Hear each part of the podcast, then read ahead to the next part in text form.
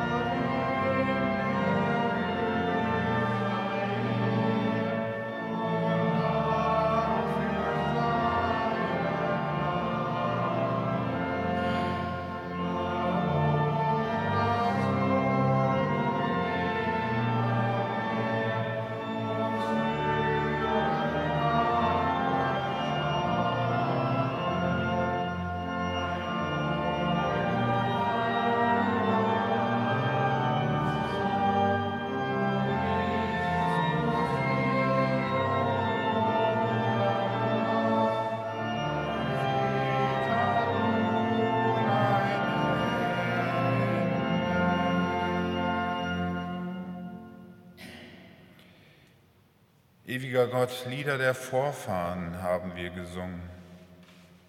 Das Lied der Völker, die begreifen, dass du uns entdeckt hast, gesucht und gefunden, angeschaut mit den Augen deines Christus. Ihm wollen wir nachfolgen und mit ihm heilen, was verloren und geschwächt ist. Ihm wollen wir glauben und durch seinen Blick lernen, den Weg der Gerechtigkeit zu sehen. Ihm wollen wir vertrauen und unser Herz weit machen für die Hoffnung, die in der Welt wohnen wird. Segne unser Singen, Beten und Hören. Segne unseren Glauben, damit er leicht wird wie ein Vogel im Wind und vermag, die Welt mit den Augen des Himmels zu sehen. Das bitten wir dich durch Christus, unseren Herrn. Amen. Das Evangelium für den heutigen Sonntag steht bei Lukas im 14. Kapitel.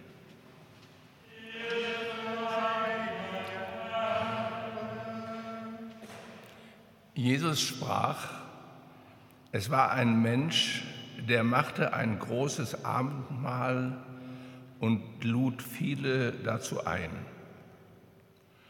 Und er sandte seinen Knecht aus zur Stunde des Abendmahls, den Geladenen zu sagen, kommt, denn es ist schon bereit. Da fingen sie alle an, sich zu entschuldigen. Der erste sprach zu ihm, ich habe einen Acker gekauft und muss hinausgehen und ihn besehen. Ich bitte dich, entschuldige mich. Und ein anderer sprach, ich habe fünf Joch Ochsen gekauft und ich gehe jetzt hin, sie zu besehen. Ich bitte dich, entschuldige mich. Wieder ein anderer sprach, ich habe eine Frau geheiratet, darum kann ich nicht kommen. Und der Knecht kam zurück und sagte das seinem Herrn, da wurde der Hausherr zornig und sprach zu seinem Knecht, Geh schnell hinaus auf die Straßen und Gassen der Stadt und führe die Armen und Verkrüppelten und Blinden und Lahmen herein. Und der Knecht sprach, Herr, es ist geschehen, was du befohlen hast, es ist aber noch Raum da. Und der Herr sprach zu dem Knecht, Geh hinaus auf die Landstraßen und an die Zäune und nötige sie hereinzukommen, dass mein Haus voll werde. Denn ich sage euch, keiner der Männer, die eingeladen waren, wird mein Abendmahl schmecken.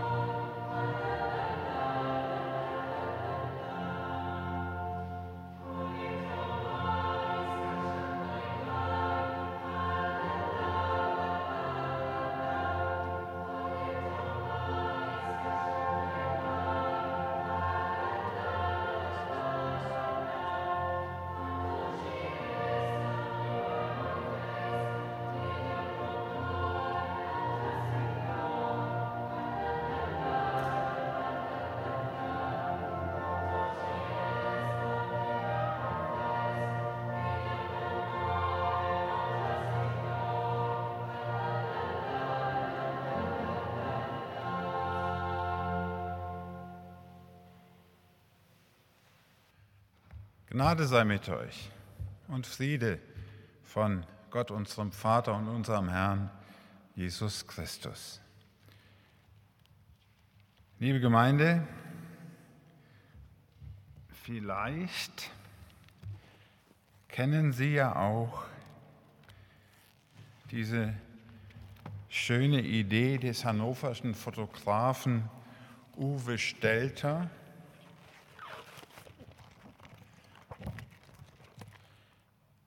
Barcelona steht hier, Belgrad findet man, Paris, London. Für jeden Monat nimmt er einen mit in eine andere Stadt, die ganze Welt. Wer aber genauer hinschaut, sieht, es sind immer nur Bilder aus Hannover. Indem der Künstler seinem Bild ein Wort hinzufügt, verändert sich unsere Wahrnehmung. Unsere Fantasie entführt uns nach Berlin, nach Barcelona, nach Kopenhagen. Dabei sehen wir Fotos vom Opernhaus oder etwa Casablanca ist der Herrenhäusergarten mit seinen Palmen. Manchmal machen eben ein Wort und ein Eindruck ein ganz neues Thema.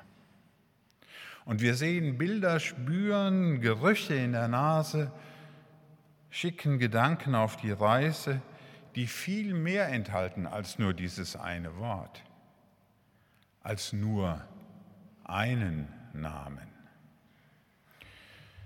So geht es mir, liebe Gemeinde, mit den drei Worten der biblischen Tradition, die zum heutigen Sonntag bzw. Zu den Tagen dieses Wochenendes gehören. Ninive, Jona, Johannes der Täufer. Ninive ist die Stadt, in die der Prophet geschickt wird, um ihr Buße und Umkehr zu predigen. Dafür steht der Name Ninive. Eine große Stadt vor Gott und den Menschen, so groß wie New York oder Paris und London oder Moskau und Beijing, groß und mächtig, Metropolen menschlicher Leistungsschau, Zeichen menschlicher Ingenieurskunst und politischer Macht. Und Jona ist der Name des Mannes, des Propheten, der in die große Stadt geschickt wird, um ihr den Untergang zu predigen. Jona ist der Kassandra-Rufer, der als einziger auszusprechen wagt, was viele ahnen. So wie es ist, kann und darf es nicht weitergehen. Der Lebenswandel wird in den Abgrund reißen. Jona ist die Stimme, die eigentlich niemand in der Stadt hören will. Und der doch ohne Wenn und Aber Recht hat, weil er im Namen Gottes Recht spricht. Und schließlich der dritte Name Johannes der Täufer. Seinen Namenstag begeht man in der abendländischen Christenheit am 24. Juni, also vorgestern. Johannes. Johannes markiert die Mitte der Zeit, den längsten Tag. Ob das jetzt so ganz exakt ist, aber die Alten haben das so gesehen. Den Scheitelpunkt der Sonne. Hierzulande kennt man den 24. Juni oft nur noch als letzten Tag der Spargelernte. In Wirklichkeit aber, so die alte christliche Deutung, beginnt mit dem Johannistag der Weg hin zum 24. Dezember, zur heiligen Nacht. Johannes weist auf die wahre Mitte der Zeit, auf die Geburt des Christuskindes, wenn die Tage am kürzesten sind und die Dunkelheit unendlich lang Genau dann wird das Licht Gottes in die Welt geboren. Ninive, Jona, Johannes. Ninive, liebe Gemeinde, steht also für die große Stadt, die wegen ihrer Bosheit untergehen soll. Nirgends, übrigens in den vier Kapiteln des biblischen Jona-Buches, ist etwas genaueres über die Hintergründe des harten Urteils zu lesen. Es steht einfach da wegen ihrer Bosheit. Worin die bestand? Man weiß es nicht. Und doch ahnt man beim Lesen, dass eine tiefe Wahrheit in dieser Erzählung wohnt. Wir alle wissen, dass die große Stadt neben der Freiheit für ihre Bürger auch den Dreck und Abschaum bereithält. Und das nicht nur in Mafiastädten die Fundamente auf den Leichen der Ermordeten gründen. Dass die Ausbeutung und der Missbrauch gerade der Kinder und der Frauen schon in antiker Zeit ein Merkmal der berühmten Städte wie etwa Athen oder Rom gewesen ist. Hinter dem Glanz der prächtigen Fassaden Armut und Elend versteckt. Man liest also und hört Ninive und weiß zugleich, alle Welt ist gemeint. In die Kehrseiten des nach außen so schönen Lebens wird Jona geschickt. Es geschah das Wort des Herrn zu Jona, dem Sohn Amitais, mache dich auf und geh in die große Stadt Ninive und predige wieder sie, denn ihre Bosheit ist vor mich gekommen.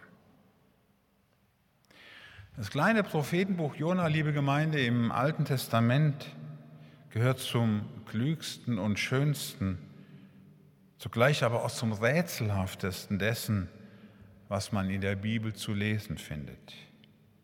Der Wal etwa ist legendär der den ungehorsamen Jona verschlingt, als er vor diesem seinen Auftrag zu fliehen versucht. Und während der Fisch, der Wal, das Säugetier ihn verschluckt, wie in die Dunkelheit eines riesigen Grabes, rettet er ihn doch zugleich und birgt ihn. Denn nach drei Tagen wird er ihn wieder ausspucken an Land. Jona flieht vor seinem Auftrag, weil er wie jeder vernünftige Mensch eine Riesenangst hat vor der Aufgabe einer ganzen Stadt, die unangenehme Wahrheit zu verkünden. Jona ist der Mensch, dem die Wirklichkeit über den Kopf wächst. Und er läuft davon, als ob es möglich wäre, seiner Bestimmung zu entgehen. Es lohnt sich, das nachzulesen, liebe Gemeinde. Deswegen habe ich den Predigtext nicht ganz vorgelesen. Nehmen Sie sich Ihre Bibel zur Hand, nehmt euch die Bibel zur Hand, sucht das Buch Jona, man muss das mal gelesen haben und wenn auch nur als Weltliteratur, als Glaubensgeschichte, ist es überwältigend, schön und rätselhaft. Man liest sich und fragt, warum glauben die Leute von Ninive? an Gott. Das wird ja erzählt. Warum jetzt eigentlich und so plötzlich? Aus Angst vor dem Untergang? Es wird kein einziger Grund genannt, keine einzige Möglichkeit angeboten, wie sie sich ändern und bessern sollten. Und trotzdem scheint ihnen in der Erzählung völlig klar, dass der Prophet recht hat. Warum geht der König in Sack und Asche, also in der rituellen Haltung der Buße. Er legt sein Purpurgewand ab und setzt sich wirklich im wahrsten Sinn des Wortes in die Asche. So machte man das. Wir wissen nicht weshalb. Kein einziges Wort darüber, ob ein, er ein besonders brutaler Herrscher ist, der etwa andere Städte überfällt und aus purem Machtinteresse in Grund und Boden bomben lässt oder sowas. Und doch scheint ihm unmittelbar einleuchtend, dass die ganze Welt sich sofort ändern muss und seine Stadt zuerst. Entweder wir kehren radikal um oder unsere Zeit ist mehr als nur befristet. Wir werden untergehen. Das weiß der König. Er erkennt es ohne weitere Begründung. Liebe Gemeinde, als die Corona-Pandemie ausbrach, hatte ich oft diese Jona-Geschichte im Kopf. Mit seinem Auftrag der ganzen Stadt und der ganzen Gesellschaft Umkehr zu predigen. Ich hätte es nicht erklären können, hätte auch keine Lösung gewusst, ich nicht mehr als andere. Und trotzdem konnte ich dieses Bild nicht abwehren. Wie dem Fotografen tauchten für mich hinter den vordergründigen Sichtbarkeiten noch andere Wirklichkeiten und Welten auf. Eine der ebenso klugen wie berührenden Seiten am Jona-Buch der Bibel ist die Erzählung davon, dass der Prophet zunächst eben nichts anderes will als abhauen und fliehen, dass er einen Sturm und ganzen regelrecht persönlichen Weltuntergang erleben muss, samt einer unerklärlichen, wundersamen Rettung im Bauch des Wales, bevor er überhaupt so weit ist, endlich in Wirklichkeit nach Ninive zu gehen. Der Predigtext und sein Anfang sagt ja, das Wort des Herrn erging zum zweiten Mal an Jona. Erst dann, nach dieser Wahlgeschichte, macht er sich wirklich auf den Weg. Wie dann auch, das ist ebenso wundersam, dass er nach seiner erfolgreichen Predigt, so wird es dann weitererzählt, er ist höchst erfolgreich. Aber Jona ist erneut völlig verzweifelt. Er kann letztlich gar nicht verstehen, warum der Gott seiner eigenen Predigt so unendlich gnädig sein will. Und Jona hadert mit dem Ergebnis seiner Prophetenarbeit. Er wird verdrossen und zornig. Er will lieber sterben, als mit ansehen zu müssen, dass diese große Stadt Ninive überleben darf. Jona ist einer von uns. Gnade für die ganze Welt, Gnade. Das heißt ja unberechtigte Güte, die hat keinen sachlichen Grund. Gnade für die ganze Welt ist unvorstellbar für ihn. Also noch einmal, ich gebe die Leseempfehlung für diesen Sonntag oder die nächsten Tage. Man muss das Jona-Buch ganz lesen. Und an dieser Stelle kommt für mich, liebe Gemeinde, schließlich Johannes der Täufer ins Spiel und sein Johannistag, den es gerade zu feiern galt vorgestern. Johannes war ein radikal zorniger Bußprediger. Niemanden hat er aus der Verantwortung entlassen wollen, keine Frau, keinen Mann, die des erwachsenen Denkens fähig gewesen sind. Niemanden von ihnen hat er aus der Verantwortung lassen wollen. Ohne Umkehr kein Leben. Ohne Taufe und Neuanfang kein einziger weiterer Schritt ins Leben. So seine Botschaft.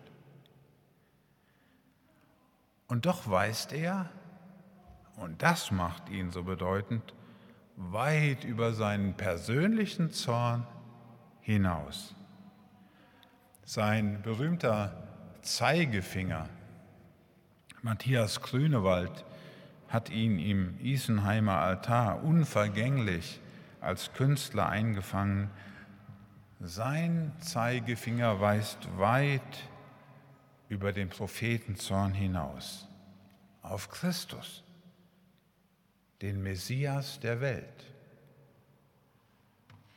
Auch hinter dieses Wort müssen wir schauen. Messias heißt, glauben zu dürfen, dass die Welt nicht verloren gehen soll. Messianische Wirklichkeit ist das Versprechen, dass wir leben sollen, obwohl so viele Gründe dagegen sprechen. Die Welt und ihre Menschen, die ganze Kreatur sollen auf Erlösung hin leben. Johannes der Täufer weist auf Jesus, den Christus, in den Gesalbten Gottes, der die kleinen Leute ins Bild gesetzt hat. Wir erinnern uns an das Evangelium des heutigen Sonntags, das wir vorhin gehört haben.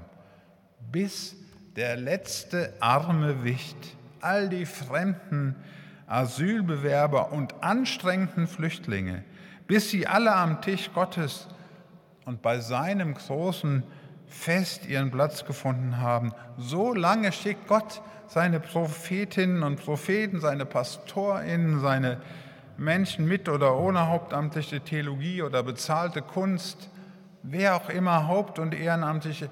Gott schickt uns in die Welt, um die Menschen einzuladen. Und das Evangelium endet damit, die Vornehmen, die Klugen, die sowieso schon alles besitzen, werden wahrscheinlich das Fest nicht erleben, denn die haben ja gute Gründe. Sie müssen ja die ganze Welt verwalten, erobern, Geschäfte machen. Sie haben keine Zeit.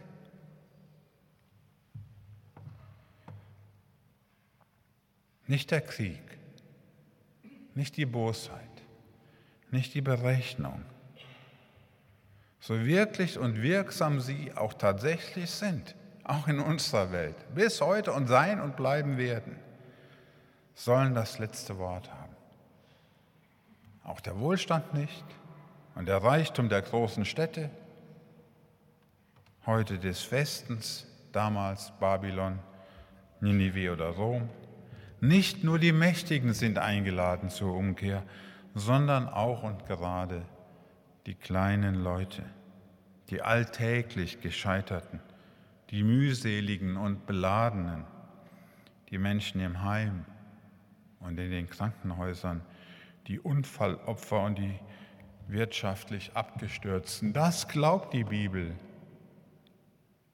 Die Güte Gottes wird daran erkennbar, dass allen das Leben zugedacht ist, nicht nur denen, die Erfolg haben, wie wir es oft gerne so sehen. Allen. Und dass vielleicht der Mensch, der nicht mehr reden kann in seinem Krankenbett, wichtiger ist als die Stars und Politiker, die große Reden halten können. Das ist der Blick der Bibel.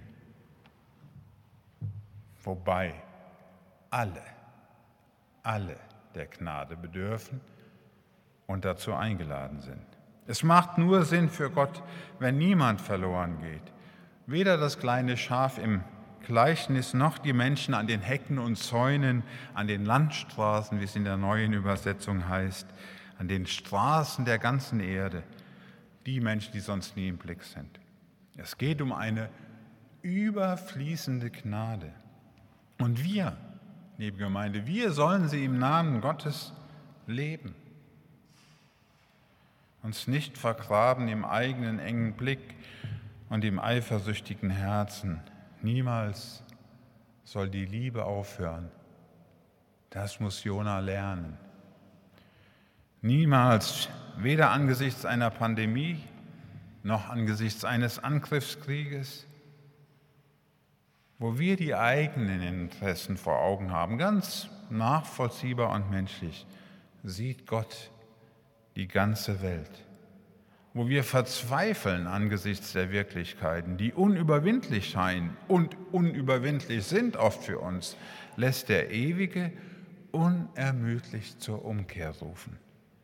Wenn wir schon längst aufgegeben haben, wird das große Abend- und Festmahl vorbereitet für alle, für wirklich jede und jeden. Daran sollen wir mitwirken und an gerade unserem Platz, mit gerade unserer Kraft und unserem Gesicht und dem, was wir geben können, mitwirken und bauen. Ninive Jona, Johannes, es ist Hoffnung für die Welt in der Welt. Setzen Sie also Ihren Namen ein, setzt ihr euren Namen ein. So dürfen wir glauben. Amen. Und der Friede Gottes, der höher ist als alle unsere Vernunft, bewahrt unsere Herzen und Sinne in Christus Jesus. Amen.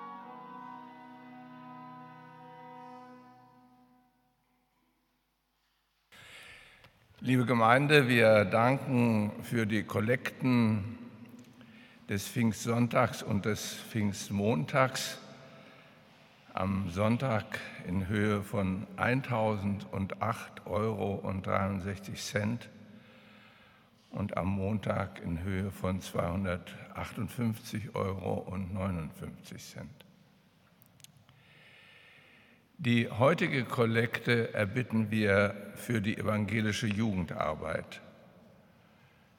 Mit dieser Kollekte wird ein Fonds finanziert, der Projekte aus der gesamten Landeskirche ermöglicht.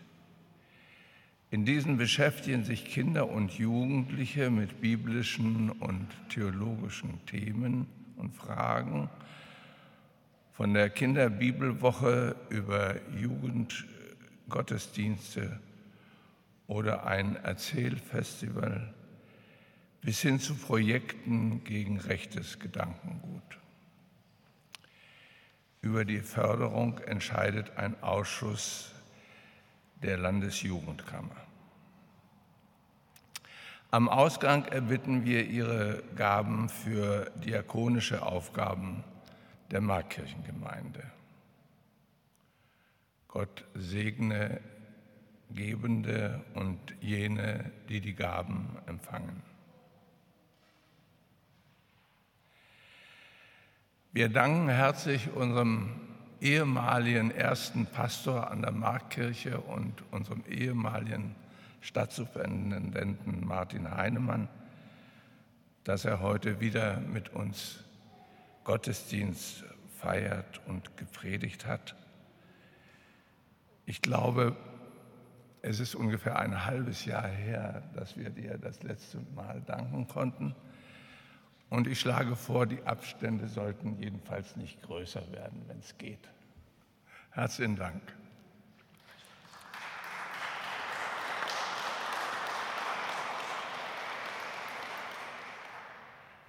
Der Wochenspruch möge Sie durch diese Woche begleiten. Kommt her zu mir, alle, die ihr mühselig und beladen seid.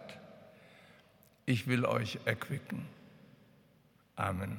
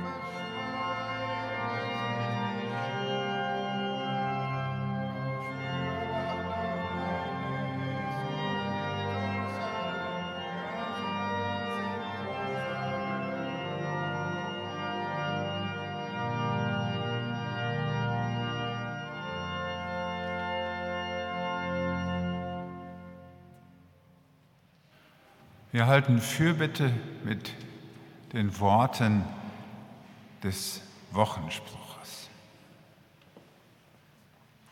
Kommt her zu mir, alle, die ihr mühselig und beladen seid.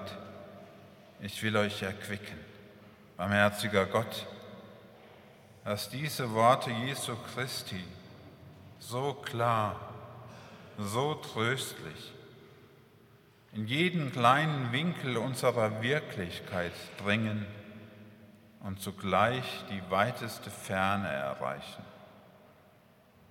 Dass sie dorthin dringen, wo kaum mehr gesprochen wird, in die Zimmer der Hospize, in die Behandlungsräume der Intensivstationen, in die Pflegeheime, dorthin, wo einsam gelitten und gestorben wird, dorthin, wo jeder Besuch Not tut. Kommt her zu mir, alle, die ihr mühselig und beladen seid, ich will euch erquicken. Lasst diesen Ruf dahin dringen, wohin kein Wort und kein Mitgefühl mehr reichen. In die Keller, wo gefoltert und missbraucht wird.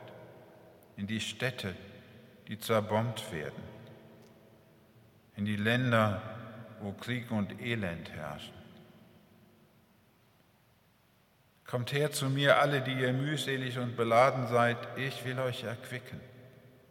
Lasst diesen Ruf in die Risse der Selbstüberhöhung dringen, in die giftigen Netze von Rassismus und verhärteter Ideologie, dass sie brüchig werden können und in sich zusammenfallen, dass Menschen aus ihren Abschottungen und eingemauerten Gedanken finden. Kommt her zu mir alle, die ihr mühselig und beladen seid, ich will euch erquicken.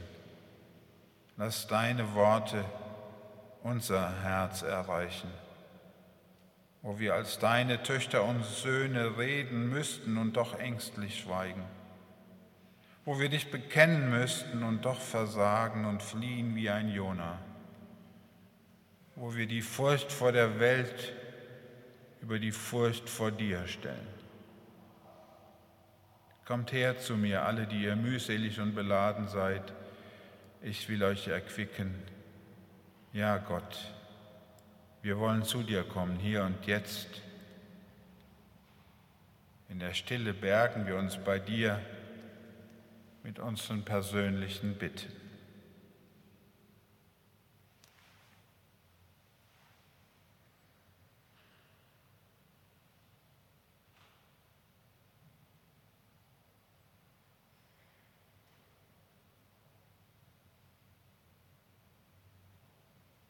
und kommen als Gemeinde und beten gemeinsam, wie du uns gelehrt hast.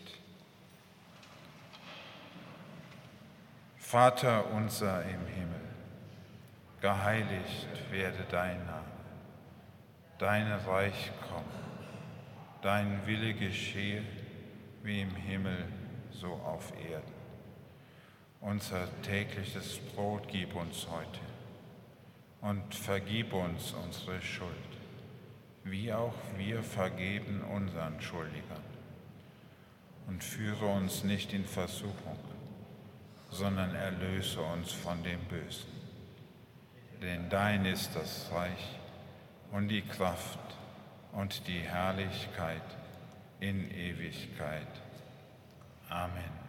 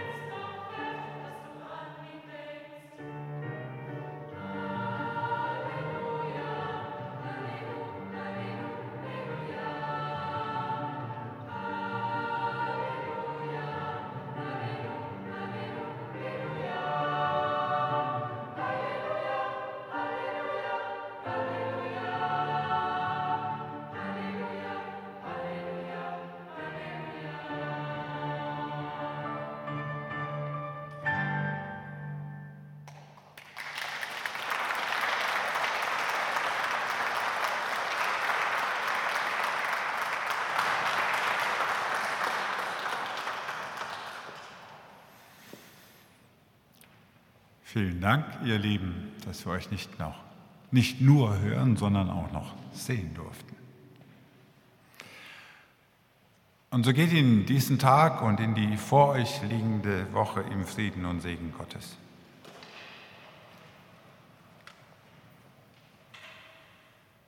Der Herr segne dich und behüte dich.